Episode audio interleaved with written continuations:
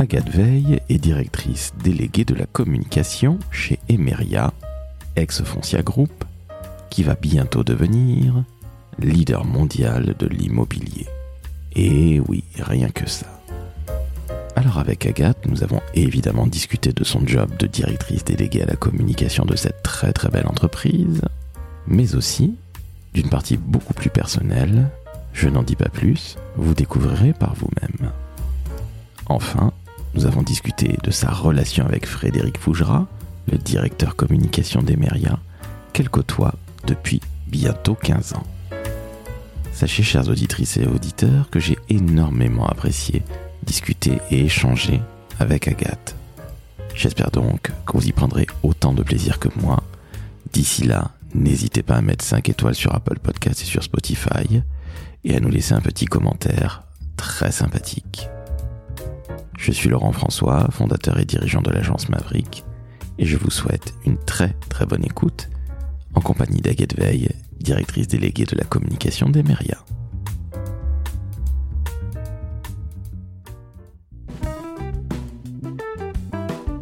Le décodeur de la communication, un podcast de l'agence Maverick.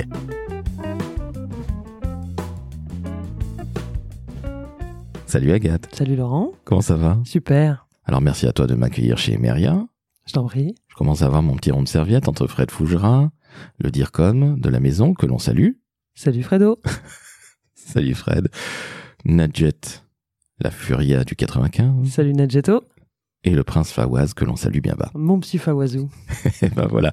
Alors, aujourd'hui, Agathe, on va parler d'un sujet qui est un petit peu touchy. C'est la première fois que je fais ce genre de choses-là. Euh, puisqu'on va parler euh, tout simplement de ton orientation sexuelle et intime. Mais on va parler avant tout quand même de la professionnelle parce que le décodeur de la communication, ce n'est pas de la psychologie, bien au contraire, c'est parler quand même de métier de communication. Alors, est-ce que tu peux te présenter, s'il te plaît, à nos auditrices et auditeurs, nous dire ce que tu fais chez Emeria, s'il te plaît? Je suis directrice de la communication déléguée du groupe Emeria, leader européen des services immobiliers résidentiels. Et mon travail, il est très simple, il consiste à écouter et à traduire. Alors félicitations, je ne savais pas que tu étais traductrice. Mais concrètement, qu'est-ce que c'est? Parce que ce directrice communication, on sait tous ce que c'est.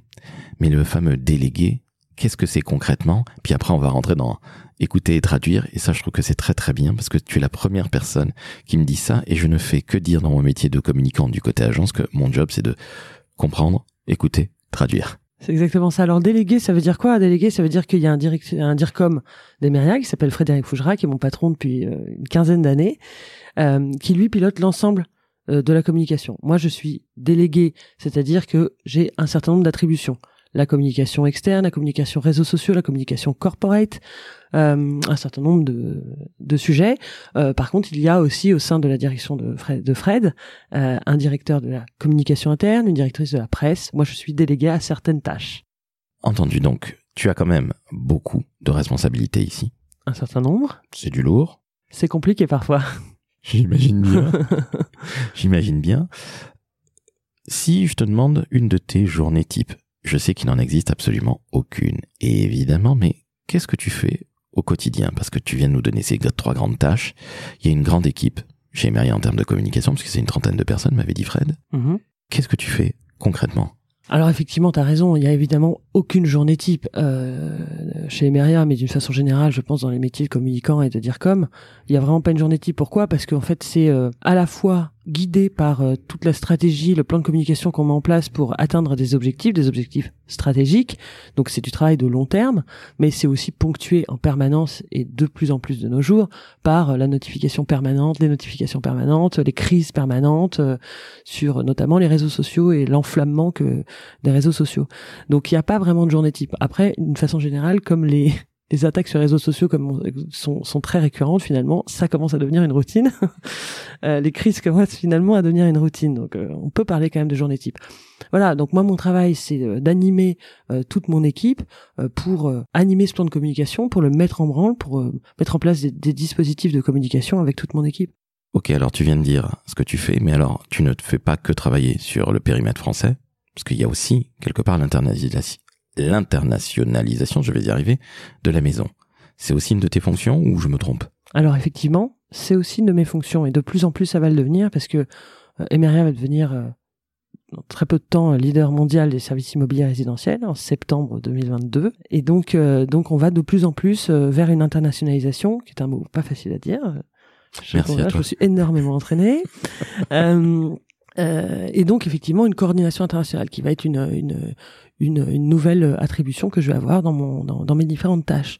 Euh, ça veut dire quoi? Ça veut dire qu'il y a euh, dans euh, les différents pays de et les différentes marques du groupe Emeria, c'est une vingtaine de marques hein, quand même Emeria, très connue sous le nom de Foncia en France, qui est la marque commerciale la plus connue, mais finalement présente aussi en Belgique, en Suisse, en Allemagne en Angleterre sous différentes marques. Et donc il y a des services communication, des directions communication dans différents pays. Donc il va falloir effectivement animer ces communautés internationales, partager les bonnes pratiques, euh, échanger avec eux, échanger sur les objectifs stratégiques de l'entreprise et voir comment est-ce qu'on peut ensemble euh, les atteindre. Donc ça veut dire un boulot de fou Ça veut dire probablement énormément de boulot encore, oui. Mais alors, est-ce que tu vas réussir à avoir un peu une vie perso, Agathe? Oh oui, oui, oui j'ai une vie perso euh, énorme, bien sûr. Alors en fait, la réalité, c'est que c'est que quand on devient dire comme et qu'on a notamment les réseaux sociaux dans ses attributions, on est d'astreinte 24 heures sur 24, 7 jours sur 7. J'ai des gens, formidables avec moi, euh, Paul Lamoureux, responsable médias sociaux, et Fawaz euh, Mama, qui est euh, chargé de mission réseaux sociaux, et qui sont formidables et qui, qui nous épaulent beaucoup avec Fred. Mais bon, on est sans arrêt en astreinte au cas où il y a, il le problème. Mais ça ne m'empêche absolument pas d'avoir une vie perso. D'ailleurs, on ne répond pas le soir, on ne répond pas le week-end, sauf en cas de crise évidemment majeure sur un sujet majeur ou avec un influenceur majeur. Mais on se laisse une énorme euh, liberté euh, personnelle et un équilibre très fort euh, vie pro vie perso, sinon on pète un plomb. Hein. Je te comprends parfaitement. Et puis Fawaz nous avait dit justement que le week-end, ben, il fallait que les gens comprennent, les internautes, en tout cas les gens sur Twitter par exemple, où ça tire vraiment à balles réelles, puissent comprendre que, ben oui, vous avez aussi une vie, et que vous êtes des êtres humains et non pas des robots. Hein. Exactement. Et puis, on, éduque mal les gens si on commence à, euh, si on commence à répondre euh, sans arrêt, quand les gens, c'est d'une façon générale, et les internautes, et l'interne, etc., on peut pas non plus, parce que nous, on peut pas répondre forcément sur les réseaux sociaux tout seul, puisque ça concerne en général les clients, et ça concerne en général les problématiques terrain. Donc nous non plus, on ne veut pas euh, solliciter les gens du terrain, c'est un dimanche matin, alors qu'ils ont autre chose à faire c'est la fête des mères, on est au lit et ses enfants nous amènent un cadeau, on n'a pas spécialement envie de recevoir un message du siège qui demande une explication immédiate il faut aussi que les gens effectivement comprennent, euh, et c'est nous on en fait partie, que les clients d'une façon générale comprennent que euh, tout le monde a le droit à une vie perso et que euh, les, choses se règlent aux heures de travail, du lundi au vendredi, sauf en cas, je le disais, de crise majeure. Évidemment, on laisse personne dans la merde s'il y a vraiment une crise évidemment majeure qui se déroule sur terrain. Mais là, c'est plus une crise de communication finalement, c'est une crise business. Hein, Ce que j'allais dire, c'est une crise d'entreprise tout simplement. Donc là, tout le monde est sur le pont. Voilà. Ça fait 15 ans que tu travailles avec Fred. À l'époque, tu sortais des, des, études, si je ne dis pas de bêtises, ou quasiment. Tu étais jeune diplômé, comme on dit. Exactement, exactement. Tu as fait donc plusieurs entreprises, plusieurs secteurs. Aujourd'hui, avec l'immobilier, petite question qui est toute bête, est-ce que tu connaissais ce secteur auparavant? Alors on le connaît tous parce qu'on sait tous ce que c'est que l'immobilier, puisqu'on a tous des maisons, des appartements, Dieu merci, pour la plupart d'entre nous. Mais est-ce que tu connaissais ce secteur? Et est-ce que tu as pas eu un petit peu peur lorsque tu t'es dit, bah euh, finalement j'y connais peut-être pas grand-chose? Qu'est-ce que je vais faire euh, là-dedans, si je puis dire? Alors, je connaissais pas du tout le secteur de l'immobilier, sauf j'en étais sûr. Euh, sauf ce qu'on ce qu'on en sait. non, ça m'a pas fait peur. Pourquoi? Parce qu'effectivement, je connais Fred depuis 15 ans. Ça fait 15 ans qu'on bosse ensemble. C'était même plus qu'à la sortie de mes études, puisqu'en fait, je l'ai connu pendant mes études. Il était conférencier dans mon école et j'ai j'ai j'ai kiffé, j'ai trouvé cool, j'ai trouvé intéressant. Donc je suis allé le voir et je lui ai dit est-ce que tu n'aurais pas un stage? Vous auriez pas monsieur un stage pour moi? Euh, Donc il m'a effectivement proposé un stage hein, tout en me disant qu'il n'y aurait aucune opportunité de, de travail, c'était la dernière année de mes études, euh, un stage dans son entreprise euh, à, l'époque qui était euh, Géoservice du groupe Schlumberger qui est euh, un groupe, un leader euh, mondial des services euh, pétroliers. Donc j'y suis allé et effectivement au bout de, mon stage, il m'a dit bah finalement je te propose un job. Donc ça c'était cool. Donc j'ai envie de dire j'ai commencé par euh, travailler dans le pétrole. Autant dire qu'un métier, un milieu que je ne connaissais absolument pas, qui me paraissait très hostile, très masculin, assez macho, donc finalement, j'ai commencé un peu par le dur, puis après on a travaillé ensemble dans l'ingénierie informatique. Moi, je sais pas faire une addition, donc euh, compliqué. Ensuite, on a bossé dans le, on a bossé dans les, tout ce qui est cantine scolaire, cantine d'entreprise, euh, restauration d'aéroports, d'autoroutes et de gares. Et maintenant dans l'immobilier, moi c'est pas le secteur qui, qui, qui me fait peur. Je pense que euh, et c'est pas inintéressant de se dire ça, c'est que la plupart des fonctions support, il faut qu'elles s'intéressent au, travail, il faut qu'elles s'intéressent euh, au sujet, etc. Mais finalement, nous, métier de communicant, ce qui est important, c'est que justement on arrive à être au contact du terrain, comprendre ce que les, et, et, et traduire, c'est ce que je disais tout à l'heure, comprendre et traduire ce que auprès des clients qui eux ne le savent, ne connaissent pas le monde de l'immobilier. Les clients par exemple de Foncia, ce sont des gens qui habitent dans des maisons, qui habitent dans des copropriétés, mais ils ne savent pas, ils ne connaissent pas le langage jargonneux. Donc peu importe si moi je le connais ou pas, justement, je vais aller au contact des gens dont c'est le métier, qui sont des experts chez nous, essayer de comprendre et traduire auprès de nos clients. Alors ce que tu me dis là, je le partage totalement, Agathe. Sauf que tu ne trouves pas qu'en France, on a plutôt tendance à mettre les gens dans des cases, à savoir que si jamais un jour tu recherches un travail, ce qui n'est pas le cas aujourd'hui, je le dis à tous les, chasseurs de tête, mais si jamais un jour tu, tu cherchais un boulot, on va se dire, mais tiens, cette nana, elle a fait Elior, Altran, Schlumberger, la Schlum, et aujourd'hui euh, Foncia. Emeria aussi. Emeria, pardon. Autant pour moi. Pas grave. Honte à moi. et aujourd'hui, Emeria, beaucoup de gens vont se dire, mais euh, c'est un petit peu disparate. Alors qu'aux États-Unis, tout le monde s'en fout de ce genre de choses-là. Tout le monde a tendance à te dire est-ce que tu comprends le secteur, est-ce que tu comprends le métier? Évidemment, les clients, les attentes et euh, voilà, une petite étude du, du, du, marché te fait comprendre les choses et bien évidemment de ton entreprise. Et tout roule parce que notre job, c'est pas d'être un spécialiste de tout, c'est de comprendre les choses et comme tu le disais toi-même, traduire. Oui, oui, je suis d'accord avec ça et euh, je sais pas du tout comment ça se passe aux États-Unis et euh, très honnêtement, euh, le, monde du travail euh, en France, je, je, peux pas dire non plus. En revanche, ce dont je suis persuadé, c'est que de plus en plus, euh, les entreprises recherchent euh, pas que des hard skills. Quoi. Il y a des études qui le disent d'ailleurs. On a commencé à s'intéresser aux soft skills, tout ce qui était de qualité humaine. Et maintenant, euh, les entreprises s'intéressent à ce qu'on appelle les mad skills. Donc, c'est carrément euh, ce qu'on a pu faire ailleurs, complètement différent. Euh, les erreurs de parcours dans notre jeunesse qui font que, bah, en fait, on a, on a, on a, on peut apporter quelque chose d'autre. Et on est partenaire depuis très longtemps parce que Philippe Salle, le président d'Emeria, il est, il est président de, de, de l'association Cancer at Work, qui est une super association et qui vise justement à mieux inclure les personnes atteintes de cancer dans le monde du travail. C'est pas une association de levée de fonds, c'est une association qui accompagne justement dans euh, pendant la maladie, l'inclusion au travail, le retour au travail, etc. Et Anne-Sophie Tuzinski, qui est, la, qui est la fondatrice, elle a lancé il y a quelques années un truc que je trouve formidable, une compétence qui s'appelle Fighting Cancer que je trouve absolument génial et c'est ça c'est ça dont je parle c'est vraiment la, le, la, la mad skills comme on dit maintenant euh, c'est de se dire que ok en plus dans mon parcours professionnel, ouais, j'ai un trou de deux ans parce que j'ai combattu le cancer. Ça veut dire quoi? Ça veut dire que je suis euh, combative. Ça veut dire que euh, j'ai le sens de, de la vie. Ça veut dire que j'ai de l'enthousiasme. Enfin, un certain nombre de choses qui font que bah, j'ai une compétence en plus que personne n'a. Une compétence qui, qui, qui, part de quelque chose de, de, de dur, de négatif, d'un accident de la vie mais qui finalement peut, peut, être transformé comme chose positive. Donc moi, je suis persuadé que euh, de plus en plus, et en tout cas, moi, c'est ce qui m'intéresse dans le monde d'entreprise, et s'il y a jamais un jour je cherche un boulot, ce qui n'est évidemment pas le cas, moi, ça m'intéressera aussi en face d'avoir une entreprise qui est à l'écoute de ce genre de choses et qui est à l'écoute d'une personnalité, euh, d'un parcours euh, plus chaotique, plus particulier. Euh. moi, je suis persuadée de ça. Je déteste rentrer dans une case, ça ne m'intéresse pas. Je suis pas du tout comme ça. J'aime rigoler, j'aime, j'aime dire ce que je pense. donc, ouais, je je sais pas comment fonctionne le monde de l'entreprise en, en, en France et le monde du recrutement vraiment, mais moi, je suis persuadée en tout cas je continuerai toujours à être comme ça parce que je suis persuadé que c'est intéressant de d'avoir des parcours un, peu particuliers. Et d'ailleurs, je recrute comme ça aussi. Ah, je te comprends parfaitement. Et puis ma boîte s'appelle Maverick. Donc un Maverick, c'est celui qui n'en fait qu'à sa tête. Rien à voir avec notre ami Tom, euh, Tom Cruise, parce qu'on me pose toujours la question. Mais je comprends parfaitement. Et quant à tout ce qui est problématique de cancer, malheureusement, j'ai connu ça dans, dans, mon agence. Donc, euh, et malheureusement, la personne n'a pas gagné la, cette saloperie, la, la guerre contre cette saloperie. On va parler de choses extrêmement personnelles maintenant, Agathe, si tu le veux bien, parce que à titre personnel, je suis d'origine antillaise, ce qu'on appelle la diversité. Ça ne se voit pas nécessairement, mais la diversité, ce n'est pas que les histoires de couleur de peau. C'est aussi les orientations sexuelles. Alors, on peut le dire, tu aimes les femmes? On peut le dire. Félicitations, nous avons déjà ce premier point commun. mais pas touche. Hein. chacun sa, chacun son, chacun son nana. N'importe quoi. N'importe quoi, ils sont fous ces gens. Voilà. Justement, Aujourd'hui, avec le mois des fiertés, le 17 mai dernier, c'était euh, la journée de la lutte contre l'homophobie, la transphobie, euh, lesbophobie.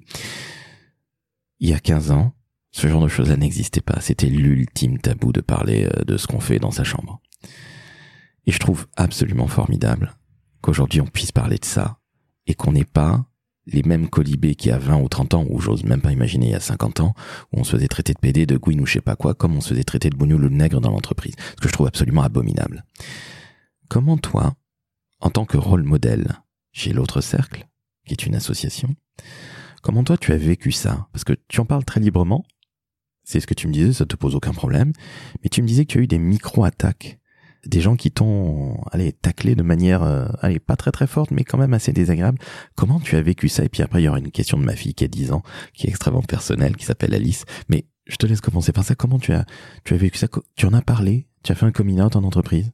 Alors il y a plein de questions dans ta question et c'est très intéressant. Alors d'abord je le vis bien maintenant, euh, je l'ai pas forcément bien vécu il y a 15 ans. D'ailleurs j'ai eu un, un vrai euh, déclic il y a 15 ans. Euh, justement dans le milieu du pétrole, j'étais en déplacement au Texas et j'ai dîné avec des Texans. C'était très sympa et euh, qui euh, la soirée était un peu arrosée et euh, ils ont commencé à raconter leurs femmes, leurs chiens, leur, leur, vie et me poser des questions. Et je me suis rendu compte pendant tout le dîner que j'ai vraiment louvoyé à essayer de pas utiliser des pronoms. voilà, j'avais quelqu'un à l'époque voilà, je disais exactement ça. J'avais j'ai quelqu'un, euh, cette personne, enfin des choses comme ça. Voilà, voyez vraiment tout le tout, tout le repas pour ne pas dire que c'était une femme. Euh, parce que voilà, milieu, je disais très macho, euh, très masculin. Moi, probablement, je me mettais des barrières. Hein. Ils m'ont rien dit d'homophobe. Hein. Je aucune idée de leur de leur euh, conviction. Et je suis rentrée dans ma chambre d'hôtel et j'ai, je me suis effondrée en sanglots je me suis dit c'est pas possible, je peux pas, je peux pas vivre comme ça. Euh, ça fait c'est 70% de mon temps ou je sais pas 60% de mon temps de travail. Je peux pas toute ma vie me cacher, c'est pas possible. Dès le lendemain, j'ai décidé que non, moi je m'assumerai, euh, que euh, il n'était pas question que je que je que je me cache, que que j'ai que j'ai en fait j'ai eu j'ai eu honte d'avoir honte. J'ai eu honte d'avoir honte ce soir-là. Je me suis dit c'est pas possible et je me suis dit dès le lendemain, on peut pas être ce qu'on montre pas on ne peut pas être ce qu'on montre pas. Euh, donc, a un moment, il y a une responsabilité à avoir. Moi, je sais que j'ai eu aussi beaucoup de soutien de ma famille. Euh, j'avais pas de problème de discrimination personnelle. Donc, je me suis dit, ok, il faut, faut que tu te relèves les manches et il faut que tu sois bien dans tes baskets et bien dans ta vie. Et donc, j'ai décidé à partir de ce moment-là de l'assumer. J'aime pas trop le mot assumer d'ailleurs parce que comme s'il y avait quelque chose à assumer, mais en tout cas, voilà, de le dire. Et ça me, ça me fait rebondir sur ta question sur le coming out. En fait, moi, j'ai jamais fait de coming out en entreprise. Je l'ai fait à titre personnel, avec des anecdotes un peu rigolotes, mais euh, je l'ai pas fait en entreprise en fait, parce que moi, je n'ai, euh, j'ai toujours, à partir de ce moment-là, ça a été plus ou moins difficile, ça a été un parcours euh, un peu compliqué. Hein. Au début, j'avais le cœur qui battait à 100 à l'heure quand je le disais, etc. Mais quand on me posait la question, ah bah et toi, euh, ton mec ou t'as quelqu'un, etc. Je répondais très simplement, bah oui, euh, je suis avec, je suis avec machin, enfin peu importe, un nom, un nom féminin. Euh, que je cacherai pour euh, ça pour laisser incognito. Euh, on la salue quand même. On la salue euh, tout de même. Euh, et on l'embrasse. Euh, mais voilà, donc je disais très simplement, bah voilà, c'est Julie, ou je ne sais quoi. je dis pas, oui, j'ai quelque chose à dire. En fait, non, c'est pas un garçon, c'est une fille. Voilà, pas du tout. je disais très simplement les choses. donc pour moi, ça c'est pas un coming out. C'est naturellement, j'ai dit comme ça au début c'était compliqué, puis finalement c'est devenu très très de plus en plus simple. Ce qui était drôle, c'est qu'au début les réactions, euh, peut-être que c'est l'époque, peut-être que c'était la façon dont je le disais, etc. Et c'est de moins en moins le cas. Au début les réactions c'était euh, ah pardon je savais pas. Mais euh, voilà c'est une époque, c'est probablement la façon dont je le disais, je devais être un peu rouge et un peu tremblante avec la voix, j'en sais rien, peu importe d'ailleurs et c'est c'est ce genre de réaction là et au fur et à mesure de ma vie professionnelle bon bah voilà j'ai euh, j'ai pris plus confiance en moi au fur et à mesure de l'évolution de la société, etc. Et tu me parlais aussi de, de mini-discrimination dont je te parlais tout à l'heure. Effectivement, moi, j'ai pas l'impression d'avoir vécu euh, de, de forte discrimination. C'est terrible, il n'y a pas d'échelle de, de, valeur sur euh, les discriminations et sur la violence qu'on peut subir dans ce genre de cas, mais en revanche, des micro-attaques, des micro-discriminations tout au long de ma vie, ça m'arrive toujours, oui, typiquement, euh, le « ah bah je savais pas », c'est une micro-discrimination. Euh, typiquement, euh, je sais pas moi par exemple, euh, avoir un formulaire euh, de mutuelle à remplir euh, quand tu arrives dans une entreprise et que marqué euh, Madame Agathe Veil et qu'ensuite il y a marqué nom du conjoint, Monsieur machin, c'est une mini discrimination. C'est pas très grave, mais c'est une accumulation de choses qui sont un peu des mini violences et qui font qu'on se sent pas intégré, qu'on se sent pas normal. Et euh, moi, je sais qu'à titre personnel, je suis assez équilibré dans ma vie. Comme je le disais, j'ai la chance d'avoir des amis, une famille qui m'ont vraiment accueilli, bras ouverts, donc sans problème, et de pas avoir d'insultes dans la rue, de vivre dans un monde où euh, je me sens pas discriminé au jour le jour. Mais ces mini choses là, au fur et à mesure euh, de la vie professionnelle, etc., ça, ça attaque quand même, et c'est assez difficile. Tu le vis mal aujourd'hui en, en prenant entre guillemets un peu d'âge?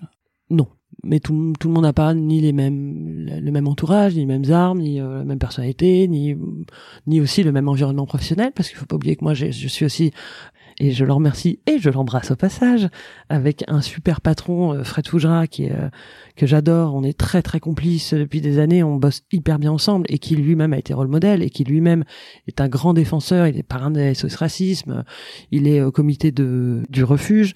C'est quelqu'un qui est très très très impliqué contre les discriminations en général, euh, pas que les discriminations euh, liées à l'orientation sexuelle, les discriminations en général, et qui crée un environnement de travail aussi très sain, euh, très ouvert, et donc je ne me suis jamais senti mal, je me suis toujours senti très protégé là-dedans.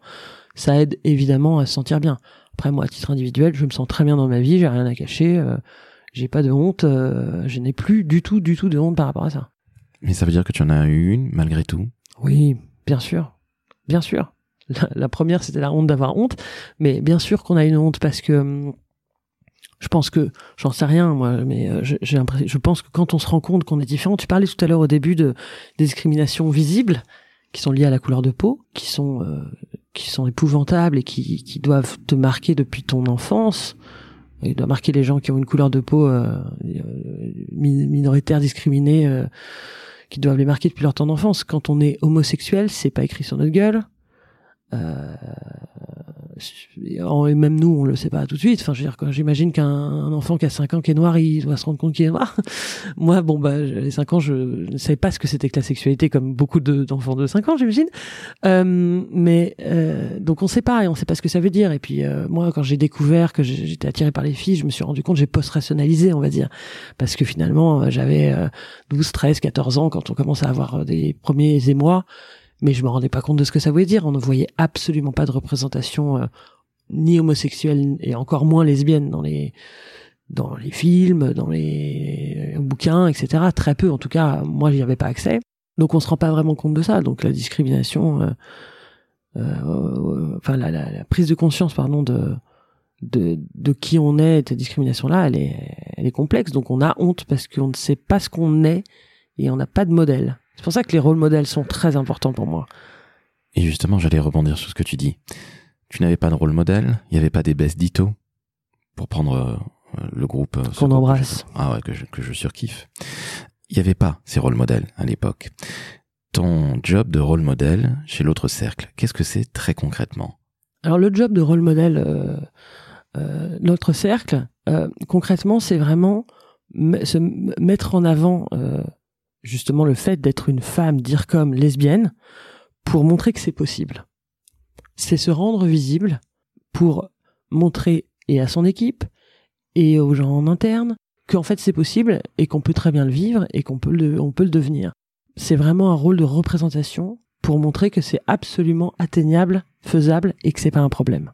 Est-ce que tu as des gens qui t'ont contacté? En sachant que tu étais euh, rôle modèle. Ils se sont dit, ben Agathe, j'ai besoin de ton aide parce que j'ai du mal à, en parler au sein de l'entreprise ou même dans ma vie personnelle, vers mon coming out. Pas spécialement sur le sujet rôle modèle de l'autre cercle, mais j'ai une anecdote quand même qui, qui est intéressante. C'est que je lui ai demandé si, euh, si j'avais l'autorisation d'en parler avant. Donc j'ai euh, dans mon équipe une graphiste Joe, que j'embrasse et que je salue. On embrasse, beaucoup de, on embrasse beaucoup de gens aujourd'hui. Oui, mais c'est ça, le décodeur de la communication, ce n'est que de l'amour. Donc bonjour Joe. que de l'amour sur tout le monde. Euh, qui est donc graphiste dans mon équipe. À la fin du processus de recrutement, euh, euh, je la contacte, je lui dis bah tu peux revenir, etc. J'avais décidé de, de l'engager. Et euh, je lui ai dit, euh, au détour d'une conversation, euh, voilà, on a commencé à parler de choses perso un peu pour pour un voir si le feeling il est là en plus des compétences, etc. Et puis je lui dis euh, comme ça, euh, sans m'en rendre compte, je lui parle de de ma compagne, euh, du week-end qu'on a passé avec ma compagne. Et donc voilà, la conversation se passe très bien. je lui propose le job, elle l'accepte. Et en fait, quelques mois plus tard, elle est venue me voir en disant, je, je, je voulais te dire un truc, j'étais vraiment soulagée quand tu m'as dit ça parce que c'est la première fois, elle a travaillé dans des agences, elle est assez jeune, donc elle n'a pas une expérience professionnelle absolument incroyable, mais enfin elle a travaillé quand même dans plusieurs agences. Euh, mais c'est la première fois qu'elle travaille dans un groupe avec cette idée de l'entreprise euh, euh, à la papa maman euh, très euh, très poussiéreuse etc et en fait le jour où je lui ai dit ça elle a dit le moment où tu m'as dit ça je me suis sentie soulagée et je me suis sentie accueillie. C'est pas une solidarité de communauté c'est pas on est lesbienne donc on s'entend bien donc on est potes pas du tout. C'est je sais que on a le droit d'être lesbienne dans cette entreprise et qu'on a le droit de le dire et que j'aurai le droit d'être qui je suis. C'est un bon exemple de ce à quoi ça sert d'être de modèle et de montrer que qui on est euh, à 100% quoi. Les autres personnes, je parle pas de ton service communication que tu co-diriges avec Fred, mais les autres personnes chez Emeria savent que tu es lesbienne? J'en ai pas fait la pub, euh, c'est dommage, c'est une bonne idée de campagne de com.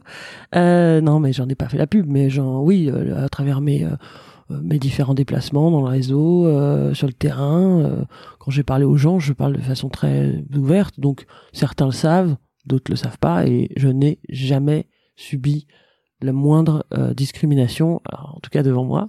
mais je ne, je, ne crois pas. on s'entend très bien avec les gens, il n'y a aucun problème. Ce que je trouve tout à fait normal quelque part, l'orientation sexuelle, c'est bien qu'on en parle. Moi, je trouve ça absolument fondamental parce qu'on est ce qu'on est. C'est pas la peine de se cacher. Tu me disais que tu avais tout à l'heure eu honte au Texas d'avoir eu honte. Et je peux parfaitement le comprendre. Et je trouve ça justement très bien que ce côté rôle modèle te permette de dire les choses très clairement. Comme ça, c'est le meilleur moyen de ne plus en parler. Et d'en finir avec un truc qui peut potentiellement gêner X, Y ou Z, et à commencer par soi-même. Donc ça, je trouve ça formidable. J'ai une question de ma fille Alice, 10 ans. Qu'on embrasse ah, que j'embrasse évidemment puisque c'est la, plus belle chose qui me soit arrivée dans la vie. Ma naine en short puisque ma, ma fille adore porter des shorts dès qu'il fait chaud. Qu'est-ce que tu veux que je te dise? C'est ainsi. Elle me dit, est-ce que tu t'es fait embêter, Agathe, lorsque tu as dit que tu étais homosexuel, que tu aimais les filles, que tu étais lesbienne? Tu t'es fait embêter dans ta vie? Très peu. Je me suis très peu fait embêter. Ça m'est arrivé de me faire secouer dans la rue en tenant la main de ma compagne, euh, secouer dans le sens euh, oral, avec des remarques pas très agréables, ah, des gouines, enfin bon, voilà, des choses comme ça c'est jamais agréable, mais euh, mais globalement j'ai quand même eu beaucoup de chance et j'espère en avoir encore et parce que moi je, je, j'ai fait pour le coup un coming out dans ma famille et ça s'est extrêmement bien passé. Ça a été même euh, assez perturbant parce que on s'en fait tout un monde quand on quand on parce que les parents on a été élevés dans euh, l'idée de du papa de la maman d'avoir des enfants de puis quand je l'ai dit à mes à mes à mes parents l'idée d'avoir des enfants en étant homo c'était c'était c'était c'était pas l'époque. Maintenant, ça devient de plus en plus euh, euh, normal, attendu, euh, compris, etc. Mais à l'époque, ça, ça m'avait même pas traversé la tête, et je pense que mes parents non plus. Bon, j'ai quand même été élevé de façon très traditionnelle, avec des parents super formidables, très tolérants, mais voilà, l'angoisse terrible de est montée de me dire ça va, ça va être compliqué de leur expliquer ça, etc. Donc je vais chez eux toute seule je passe une après-midi super euh, sympa, on rigole, etc. Je m'entends très bien avec mes parents. Et euh, au bout d'un moment, euh, je me dis ok, je vais y aller. Je prends des détours dans de l'enfer. Je enfin, c'est très compliqué, etc. Et je leur dis, parce qu'en fait j'ai rencontré quelqu'un, et je leur dis bon bah les parents, j'ai quelque chose à vous dire. voilà, j'ai rencontré quelqu'un et je suis très heureuse, etc., etc. Et voilà, et c'est une fille. Et là, ma mère fait ah ouais super, et elle fait quoi dans la vie? Je fais bon, d'accord, si ça choque personne, excusez-moi. Euh, n'importe quoi, les gens sont fous. Donc vraiment, genre rien à foutre. C'était formidable. Et j'ai une autre anecdote avec ma grand-mère. Là, ça c'était merveilleux. Donc c'était la seule, euh, c'est de mes grands-parents qui restaient, avec qui je m'entends très bien. Je m'entendais très bien. Et elle, c'était génial parce que je lui ai dit plus quelques années plus tard, mais j'avais envie de lui présenter ma compagne, vraiment très envie. D'ailleurs, se sont super bien entendus. Et ma grand-mère, je vais la voir, je fais pareil, des circonvolutions dans tous les sens, autre génération, donc encore plus compliqué je me dis bon euh, ça va être compliqué donc je lui dis bah exactement la même chose j'ai rencontré quelqu'un c'est une fille j'espère que ça va pas te choquer etc et elle me fait ouais hum, et ton frère il me dit quand qu'il est homo? Donc bon C'était génial. Est merveilleuse. Moni, ma grand-mère. Je l'adore. Euh, elle est super. Euh, voilà, donc j'ai eu cette chance-là. J'ai pas été très embêtée. Donc Alice, euh, tant mieux. Je pense que le, monde change. Je pense que la lutte continue, que ça dépend des milieux, ça dépend des, époques, des familles, de plein de trucs. J'espère que ça va aller de mieux en mieux. En tout cas, moi, je n'ai pas été à titre personnel très embêté. Eh bien, écoute, c'est une excellente chose. On a eu une très grosse euh, parenthèse perso et merci d'avoir parlé aussi librement de qui tu es, tout simplement, Agathe. Parce que ça, c'est super important. J'ai une question qui me vient vis-à-vis du couple que tu fais avec Fred. Ça fait 15 ans que vous travaillez ensemble. Tu l'as connu au berceau, si je puis dire. Je peux plus le supporter. voilà, tout Soyons honnêtes. Ça se voit, vous êtes une personne entre vous deux dans le bureau. dans le bureau Ah. commun que vous partagez. Euh, comment ça se passe? Parce que tu es sa déléguée, si je puis dire, la dire comme déléguée. Tu es son bras droit, j'ai envie de dire, en deux mots. On peut appeler ça de la manière qu'on veut. Mais en tout cas, tout le monde a compris l'image. Comment ça se passe? Vous avez besoin de vous parler ou est-ce que vous n'avez finalement plus besoin de vous parler parce que ça fait 15 ans que vous pratiquez? C'est extrêmement intéressant, ça, cette relation-là. Alors c'est très compliqué parce que c'est vraiment du feeling euh, à expliquer. Mais oui, oui, on a une complicité professionnelle incroyable, une complémentarité dingue. Euh, on se comprend. Euh, je je la faiblesse de croire que je sais à maintenant anticiper ce dont il a besoin, ce qu'il voudrait, comment ça se passe. C'est vraiment un duo euh, incroyable qu'on forme. C'est difficile à expliquer. Je sais pas exactement comment te, dire ça, mais c'est vrai qu'on se comprend, on se complète. C'est vraiment ça. Il y a, euh, on s'engueule jamais. Euh, il me saoule et je le saoule de temps en temps. Enfin, je veux dire, c'est normal, hein. Mais on s'engueule jamais. Ouais, on, se marre, mais qu'est-ce qu'on se marre ensemble On travaille hyper dur, hyper sérieusement, mais sans se prendre du tout au sérieux. Je pense que euh, on a vraiment cette euh, cette complicité, et cet humour et cette euh, ce, ce, ce sens de la, de la joie, de la rigolade, du plaisir, et qui nous permet vraiment de passer des périodes compliquées, Euh, très très compliquées. On en a vécu, mais on est hyper soudés. J'ai confiance, il a confiance. Je pense que c'est énorme et c'est très rare. Ça s'est bâti au fil du temps, mais je pense qu'on a été assez, on a eu un feeling assez rapide. C'est fou, hein, c'est un peu reniflé et compris très vite. Pourtant, on est vraiment très, très, très différents, quoi. Mais je pense que c'est ça la clé du truc, c'est que, oui, je, je vois que tu ris à la, à l'image de renifler. C'est tout à fait métaphorique. Je préfère rassurer Poétique. les les auditeurs que j'embrasse d'ailleurs. Trop aimable à toi. mais, mais, mais justement, c'est ça que je trouve intéressant, c'est que ce tandem que vous, que vous formez, j'ai l'impression que vous n'avez pas vraiment besoin de vous parler. En effet, vous êtes très, très différents. Et c'est ça qui est intéressant, c'est que finalement, c'est comme dans un couple. Quel est l'intérêt de, d'avoir un clone avec soi? Pas à titre personnel, je trouve que ça n'a aucune espèce d'intérêt. Et la complémentarité fait qu'on va beaucoup plus loin. La fameuse synergie, un plus un égale 3.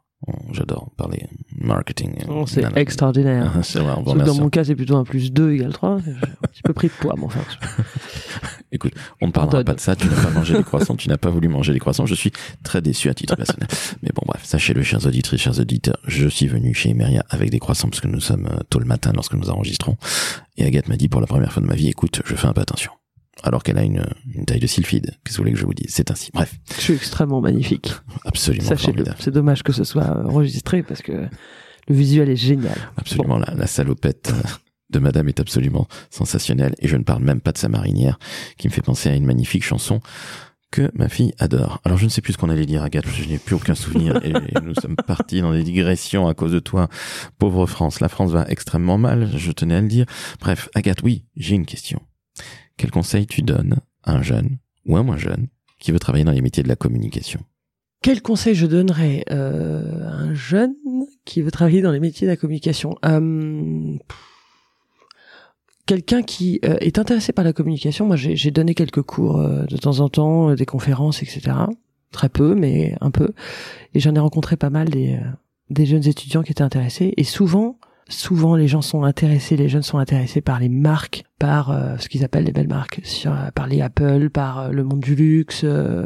et en fait, je leur dis souvent, je pense que vous devriez vraiment réfléchir à l'intérêt de ce qu'on vous propose, l'environnement de travail, plutôt que les paillettes d'une marque qui vous fait rêver.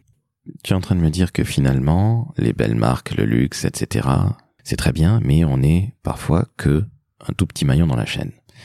Est-ce que finalement les marques qui sont de prime abord moins connues, par exemple les marques B2B, puisque tu as travaillé à la Schlum, Schlumberger, ce sont des marques où il y a aussi beaucoup de choses à faire. On est d'accord. C'est peut-être moins glamour de prime abord, bon, surtout le pétrole. Et tu n'y connaissais pas grand-chose, tu, l'as avoué. Ça aussi, ça peut être aussi intéressant pour des jeunes ou des moins jeunes d'ailleurs qui veulent se lancer dans la com. Aller travailler dans une marque où il y a tout à faire. Tu es d'accord avec moi? Complètement d'accord avec toi. C'est une opportunité incroyable. Et moi, je, je, je sais que j'ai énormément appris et que j'ai pu avoir des postes à responsabilité importants en étant jeune. Et euh, suis sorti des études parce que justement j'ai choisi alors j'ai choisi plus un patron qu'une marque euh, et qu'une entreprise. Mais j'ai justement j'ai absolument pas choisi par euh, l'étincellement d'une marque. Euh, je veux dire quand j'étais euh, chez Géoservice Groupe Schlumberger j'étais responsable de la communication interne j'avais 25 ans d'un groupe présent dans 53 pays. C'est moi qui pilotais tout ça euh, toute seule enfin avec Fred évidemment mais euh, voilà, je pense qu'il y a peu de gens, et je le sais parce que dans mon, dans, dans, dans mon école, euh, ça a été le cas, peu de gens qui ont des responsabilités aussitôt sur, sur des comme ça. Euh, pourquoi? Parce que j'ai j'ai j'ai pas du tout choisi à, à, à, on va dire à la marque et à, à la gloire de la marque quoi. Et je pense que c'est vraiment très intéressant. J'ai appris énormément. On se démerde tout seul. Euh, on doit tout construire de ses mains. T'as absolument raison là-dessus. Ça, c'est hyper intéressant. Ça m'est arrivé plusieurs fois et c'était le cas chez, quand je suis arrivé chez Emeria et notamment sur la marque Foncia. Ça a été le cas, en fait, contrairement à ce qu'on peut imaginer. C'est pas forcément dans le B2B. Mais en fait, quand on est arrivé, la com était complètement au niveau zéro. Euh, Malgré la très forte notoriété de, de Foncia. Oui, en fait, avait été, la, la, com avait été abandonnée depuis quelques années. Donc il y avait un souvenir énorme de euh, publicitaire, notamment euh, du sponsoring euh, du bateau, avec Michel Desjoyaux, du Vendée Globe. Euh, donc il y avait quand même ce souvenir-là. Il y a évidemment euh, plus de 500 agences qui ont pignon sur rue, donc évidemment ça fait euh, ça fait de la notoriété de marque. C'est une, une, marque assez connue, mais finalement le service communication était mais au point mort. Donc il a fallu tout reconstruire. Et ça c'était très intéressant, tout reconstruire en termes d'humains, reconstruire une équipe, euh, avoir confiance, une équipe diversifiée, une équipe euh, qui fonctionne bien ensemble, et puis évidemment euh, comprendre la stratégie, l'entendre, euh, imaginer une stratégie de communication, euh, les grands thèmes de communication, voir euh, les points de crispation de nos clients, du marché, des journalistes, et puis voilà, tout réinventer. Quand je suis arrivé, je vous donne juste un exemple, j'ai demandé à la personne qui était qui était là, mais qu'on avait mis malheureusement à la com sans être une communicante, ça c'est terrible. Que, du coup les précédentes directions avaient vraiment détruit, donc ça c'était très dur à voir. Mais je lui ai demandé la charte graphique et elle m'en a donné 12. La charte graphique de Foncia m'en a donné 12. Oui. Donc, bon. Tout est dit. Tout est dit. Il fallait tout reconstruire et ça, c'est vraiment passionnant. Et je suis pas persuadé quand on travaille chez Apple, et je n'ai rien contre Apple, euh, voilà, quand on est euh, chargé de com chez Apple France, je pense pas qu'on ait euh, la possibilité de faire, euh, de tout reconstruire et de tout, de tout imaginer. On est vraiment un maillon dans la chaîne et un exécutant. Et ça, c'est, ça peut être intéressant, hein, mais je pense que c'est moins formateur. Je pense en effet qu'on apprend beaucoup dans ces très grandes marques mondialisées, ces très grandes multinationales, mais qu'à un moment, mettre les mains dans le cambouis, euh, ben c'est la meilleure des manières d'apprendre. Et, je crois que oui, on, quand on passe en agence aussi, c'est une très bonne manière d'apprendre. Moi, je suis passé euh, pas très loin d'ici chez Publicis, c'était très bien, euh, mais j'ai réellement appris le métier dans une plus petite structure. Et maintenant, 12 ans, euh, ça fait 12 ans que, que, que, je suis chez moi, donc je suis plus heureux des hommes, parce que c'est bien aussi d'être propriétaire de sa propre agence. Mais bon, ça c'est une autre paire de manches. J'ai une dernière question pour toi, Agathe. Elle est pas facile. Qu'est-ce que tu kiffes le plus dans ton métier? Rire. Bon, eh bien écoutez. pas compliqué. pas du tout été compliqué. En général, j'ai toujours un. Hmm, je réfléchis. Eh bien non, pas du tout. Alors félicitations. Prendre du plaisir, j'irais plutôt d'ailleurs. Tu as tout à fait raison, on a la chance de faire un métier absolument formidable. On ne descend pas la mine, ça on le rappelle. Et c'est un vrai métier, néanmoins. C'est pas juste du bleu, du rouge, du vert ou 12 chartes graphiques pour la charte graphique. C'est un vrai métier avec euh, tout ce côté stratège. Donc je te remercie d'avoir rappelé ça. Merci d'avoir euh, parlé de toi de manière aussi euh, aussi libre. Avec grand plaisir. Un plaisir partagé. Tu reviens quand tu veux dans le décodeur de la communication. Pas pour nous parler de, de, de ce que tu aimes dans ta vie personnelle, mais d'autres sujets. Tu es plus que la bienvenue. Je te remercie Laurent, c'était très très agréable cette conversation. Eh bien, je ne peux pas en dire autant pour ma titre personnel. C'était très désagréable. C'était très nul. Et la prochaine fois, au lieu de ramener des croissants, tu ramèneras de la charcuterie, de la charcuterie du fromage, c'est sympa. Eh bien, écoute, tu ne crois pas si bien dire. Sur un des derniers hors série, mon ami Jean-François Gradin, que je salue et que j'embrasse, eh bien, nous a ramené de la rosette. À la bonne heure, bonne rosette à tous et bon dimanche. Sous vos applaudissements. Alors, chers auditrices, chers auditeurs, vous venez d'entendre une jeune femme formidable. Ah oui, qu'est-ce que vous voulez que je vous dise? Agathe, dire comme déléguée chez Emeria, qui nous a parlé de sa vie perso, qui nous a parlé de sa vie professionnelle, du duo qu'elle fait également avec Fred Fougerin. Alors, évidemment, si vous avez envie de la contacter, est-ce qu'on peut la contacter Te contacter, madame, sur LinkedIn? Absolument sur euh, Twitter, euh, LinkedIn. Je réponds plus sur Twitter que sur LinkedIn d'ailleurs. C'est vrai que tu n'es pas très LinkedIn. Hein. Je suis pas très LinkedIn. Euh, Il y a énormément. En fait, je, suis sur LinkedIn, bien sûr. Je publie, je, partage. Mais euh, il y a beaucoup, beaucoup trop de sollicitations commerciales dans les dans les DM, donc euh, je- j'ai un peu abandonné euh, de lire mes messages privés sur LinkedIn. Mais sur Twitter, je suis là et je réponds. Eh bien voilà, donc vous savez, vous la contactez donc en DM, parce que le DM n'existe pas sur LinkedIn, ce qui peut, qui veut tout dire. Les DM, c'est très Twitter. On sent que c'est une tweetos. Qu'est-ce que je voulais que je vous dise? Il y a le camp Twitter, il y a le camp LinkedIn. Je suis du camp LinkedIn, je n'ai pas honte de le dire. Bon, en tout cas, quoi qu'il advienne, contactez Agathe. Je suis sûr qu'elle va vous apporter énormément de, choses et qu'elle vous le dira avec sa candeur et son, son naturel et son, son, son sens du rire absolument, hein, qui n'est même pas improvisé, que c'est une seconde nature. Mais non, trêve de plaisanterie. 5 étoiles Apple Podcast, 5 étoiles sur Spotify.